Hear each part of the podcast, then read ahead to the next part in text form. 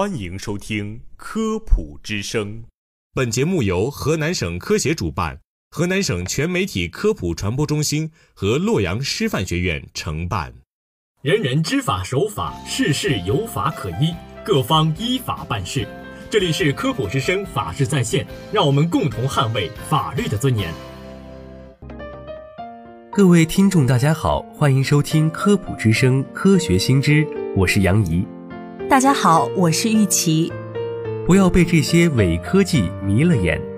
为了抬高售价，商家给产品贴上了各种高科技标签，比如可以防癌的量子挂坠、除甲醛的负离子瓷砖、抗疲劳的石墨烯内衣。不少消费者为这些云里雾里的高科技大掏腰包，殊不知自己高价购买的却是一些伪科技产品。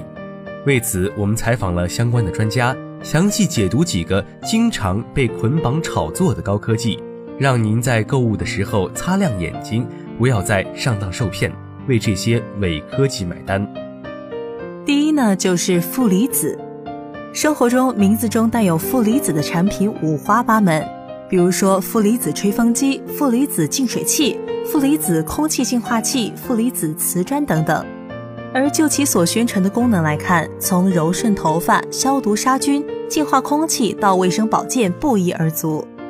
那么，面对琳琅满目的负离子产品，花样繁多的负离子功能，其中哪些靠谱，哪些又不靠谱呢？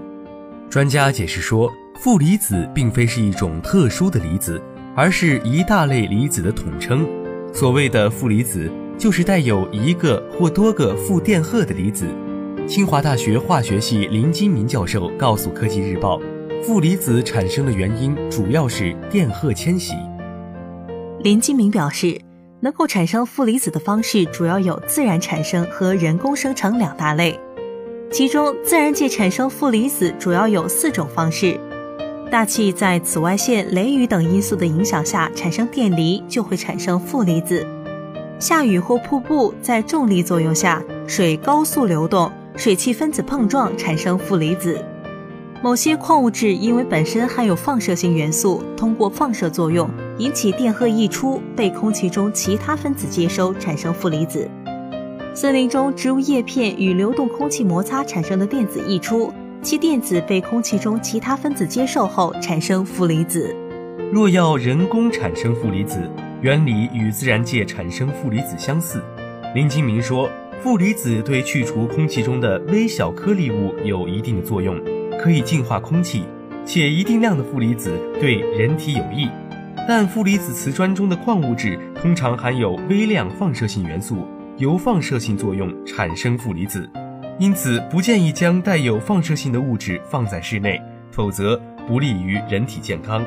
此外，其他的所谓负离子能净化血液、修复细胞等功效。尚无系统的研究报道和确切的临床案例。第二就是量子，量子手环、量子眼镜、量子水杯等等。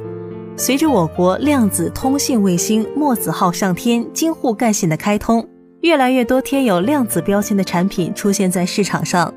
这些量子产品的功能五花八门，甚至有商家宣称量子挂坠可以防癌。专家解释说。满足量子力学规律的系统叫做量子系统、量子物体，但是量子系统不一定是物体的最基本单位。清华大学物理系龙桂鲁教授告诉科技日报，可以用来制造量子计算机的材料叫做量子材料、量子物质。简单的说，使用了量子原理的技术可以称为量子技术。这样定义的量子技术包括很多方面。目前，量子科技的研究主要还集中在量子通信、量子计算和量子精密测量等领域。一件产品到底量不量子，看什么？中科院院士、中科院量子信息重点实验室主任郭光灿院士给出了说法：判断一个商品到底是不是量子的，就要看它有没有量子的相干性、叠加性。如果没有用上，它就不是量子的。专家指出。量子技术暂时还没有与日用品扯上关系。目前所谓量子加生活的产品，几乎都是骗人的东西。中科院院士、中国科学技术大学常务副校长潘建伟也希望更多消费者不要轻信市场上这些炒作的概念。三是石墨烯，被称为黑金的材料石墨烯近年来也受到商家的青睐，一时间石墨烯内衣、石墨烯智能发热马甲、石墨烯袜等产品层出不穷。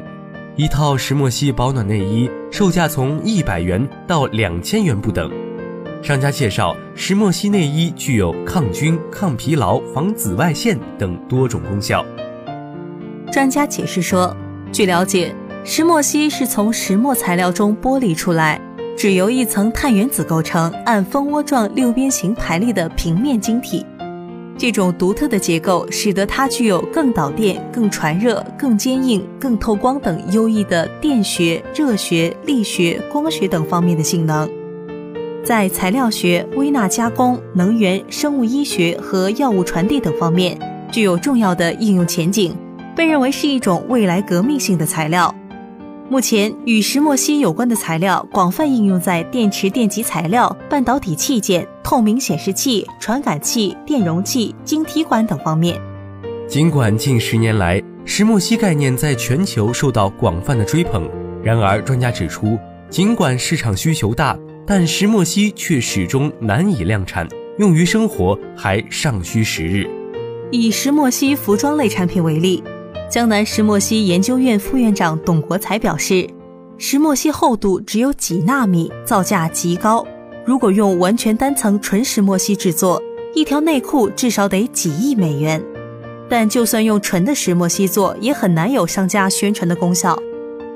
第四是纳米，作为前沿科技的纳米，也是众多产品标榜的一块金字招牌。从纳米洗衣机、纳米冰箱到纳米空调，再到纳米水、纳米油，那么到底满足什么样的条件才能称得上是纳米产品呢？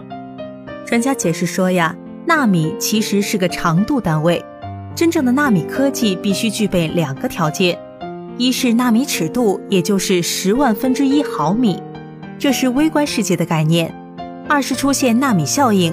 因为使用了纳米材料或纳米科技，产品本身的性能会有重大改变，有新功能出现。比如我们现在做的结构颜色，同一种材料，颗粒大小不一样，所呈现的颜色就不一样。这就是纳米效应的典型体现。中国科学院化学研究所研究员、中国科学院绿色印刷重点实验室主任宋延林告诉《科技日报》。纳米技术在磁性材料、电子材料、光学材料、纳米印刷、医学与生物工程及环境保护等方面有着广阔的应用前景。宋延龄指出，目前市场上商家很大程度出于商业的目的考虑，他们宣称自己的产品采用了纳米技术，多是一种炒作行为。所谓的纳米洗衣机、纳米冰箱，只不过是某一部分添加使用了纳米材料。